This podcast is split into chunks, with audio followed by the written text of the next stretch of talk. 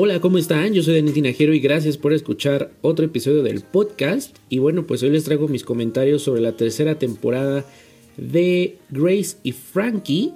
Esta serie donde dos mujeres de 70 años, bueno, pues empiezan a reconstruir su vida después de que sus maridos les dicen que son gays y que aparte son pareja y aparte se van a casar. Bueno, pues así empezó la primera temporada y ya el estreno de la tercera fue en marzo pasado pero no quería dejar pasar, em, vamos, no quería dejar de comentar la serie y por qué es una de mis series favoritas.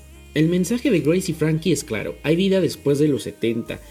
Y bueno, pues esta serie o esta temporada inicia cuando Grace y Frankie, quien es un espíritu libre y le, poca, le toma poca importancia a las cosas, las ha llevado a mercadear un producto diseñado para satisfacer las necesidades de las mujeres en esa edad, las necesidades sexuales. Es un vibrador donde eh, todo eh, lo idean para mujeres de esa edad. Las instrucciones son claras y en letras grandes, además de una, una cabeza giratoria que no agravará su síndrome del túnel carpirano ni la artritis de las usuarias. Y vamos, así se quedó la tercera temporada como la segunda temporada, perdón, como algo que estaban planeando hacer. En la tercera ya lo llevan a cabo y comienzan ellas con el producto a empezar a vender para pedir eh, financiamiento. Se enfrentan a varios obstáculos, entre ellos, bueno, la edad. Bancos no les quieren prestar dinero por, por la edad, ¿no?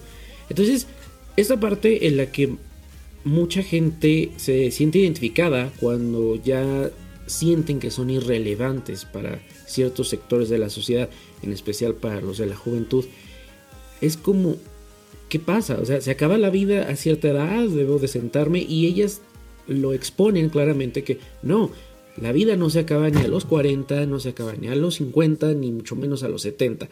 La vida sigue y mientras uno se sienta creativo, mientras uno se sienta con el ánimo y las ganas de crear. Jane Fonda ha platicado cómo conoció a Lily y bueno, dice que alguna vez la fue a ver en una obra y que ahí se enamoró de ella.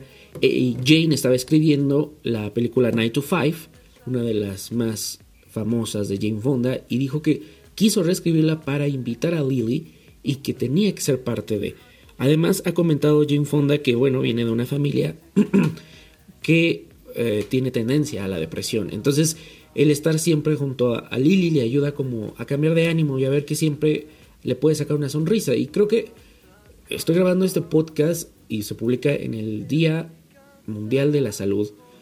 Y estaba leyendo que las emociones son primordiales para tener una salud sana. Además de nuestra alimentación, de nuestra actividad física y todo lo demás. Pero si no tenemos una buena em, relación con nuestras emociones, no las sabemos manejar.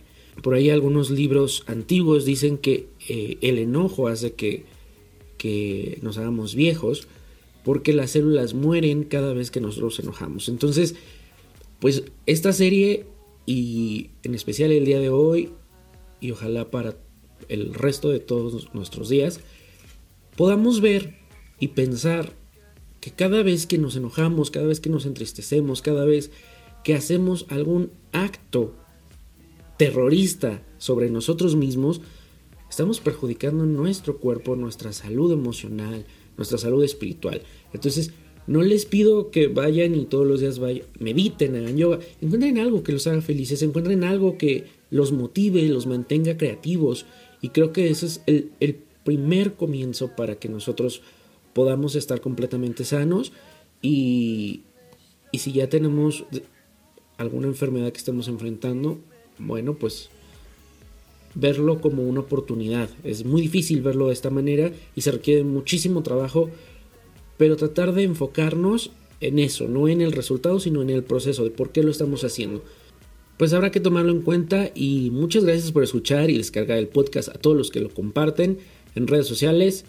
Muchas gracias y ya saben, pueden contactarme en redes sociales para que eh, toquemos cualquier tema. Ya saben que este podcast pues no tiene ninguna aspiración y les comparto yo eh, mis opiniones sobre el tema que me esté dando picazón en la semana.